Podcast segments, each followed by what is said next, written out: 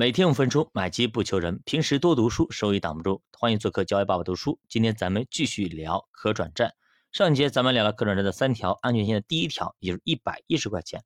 如果按照年化一个点，那么六年下来大概六到七个点，一百一十块钱这个这个位置啊，就是一个安全线。第一条安全线一定要记住。如果你买的是七十八十，到时候真的涨到了一百一十块钱以上，一百三、一百四，那个时候你看看你赚的是非常好的。所以一百一十块钱以下买是比较安全的，啊这是第一条安全线。那么第二条安全线是什么呢？是当期回售价。那么咱们前面讲过啊，就是你可以主动发起，我要卖给你上市公司，我要退货了。如果出现回售，那些僵尸债、残废债等等垃圾债等等也都安全了。不管你手里的质地咋样，它只要回售，那么我就可以卖。这就是回售价，一定要记住啊，回售价。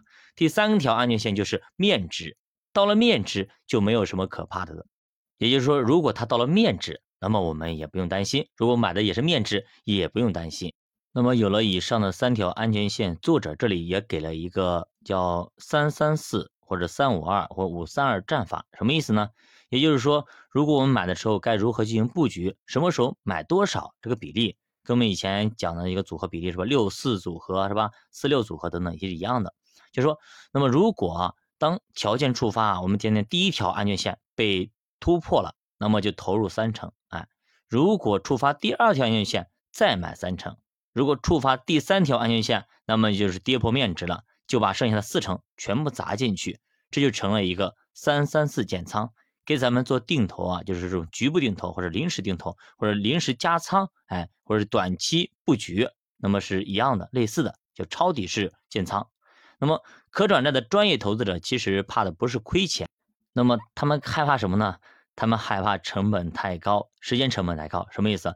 真的拿好几年，最后。赚个百分之三到五的收益没意思，也就是说拿到还本付息非常不划算，因为他们的资金是有时间限制的，也就是说他们的他们钱是有时间成本的，他不能一直压着我成本放这里，对吧？我还有其他更好的机会在里，这边都是高级玩法，赚你这一点点钱，对吧？让我拿到还本付息没意思，我去炒股票，对吧？有些人非常厉害，那么几天都可以赚好很多很多，对吧？这样的话，他们就不愿意把更多的资金投到可转债上面来。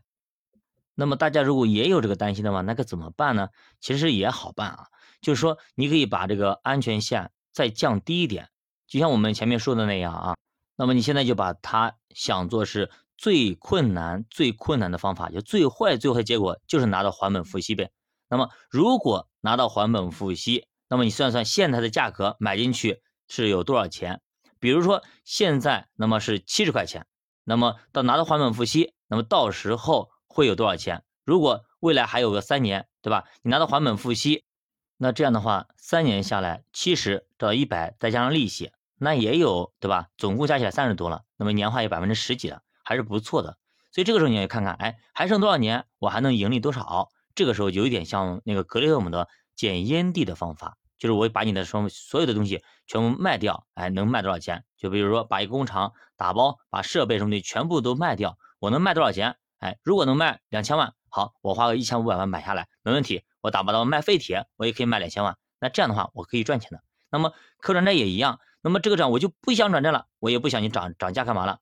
我你把这个我就以债券来买，就是你如果还剩个一年，哎，你就要卖掉。然后呢，这个时候呢，其实利润率还是蛮高的，有百分之十几。那么我就现在给它卖掉，我就不想转债，我就直接拿拿个一年，再拿一年，我让它还本付息，我能拿多少钱？你这样去算价格划算不划算，其实就可以了，没有什么太多的技巧。那这是最最最笨的方法，也是最最最安全的一个方法。那除非是它爆雷，对吧？万一它爆雷，最后的风险是比较大的。如果它不爆雷，那么是没啥问题的。那么可转债爆雷的风险微乎其微，目前还没有出现过。所以说讲到这里，大家知道，那么投资可转债，哎，有以这样的方法投资，那我们获胜的概率是有多大？那么我们就不用担心太多的怎么怎么样了，对吧？因为这种方法已经是最低级、最低级、最根本、最根本的玩法了。其实呢，可转债跟正股基本面有关系吗？那当然是有关系的。那么正股如果表现非常好，那么你的可转债也是表现非常好的，然后涨得也非常喜人的。就是它的股性就变得非常非常强，哎，安全线可以稍微的你的定高一点，对吧？相反，如果是没有题材、没业绩，那么全凭就是呃怎么说，这些的臆想，它的包括 PEG、PB、PB 等等，全部都不好，RO 也不好，那这个时候，那么肯定我们的安全线要往下压一压，对吧？因为本身它就质地很差，你这个时候再定的很高，你拿到手里，你就很可能就是赚不了多少钱，对吧？但是如果它的质地很好，那么当然你可以把它定高一点。那么如果说我们买买的是茅台，跟我们买的是某某的二三线品牌，甚至三四线品牌的小酒厂，那么我们的心理价位是完全不一样的，对吧？那么茅台呢，我们可以稍微贵一点买。那么但是一些三四线、四五线的小品牌，听都没听过的那种小酒厂，那我们可能就比较保守一点，对吧？那么如果那边给给他打个九折，然后买进来，那这个呢，可能我们打个五折，甚至更低的价格买进来会更放心，就这样一个意思。那说到底还是。给自己留足安全边际，给自己留足安全边际，这样我们投资起来才不至于说特别的慌，特别的担心，才敢于在别人贪婪我恐惧，别人恐惧我贪婪。好的，那么今天课程呢先讲到这里，大家如果关于课程呢还有什么疑问，欢迎加入主播的新米团，跟主播一起探讨投资智慧。再见。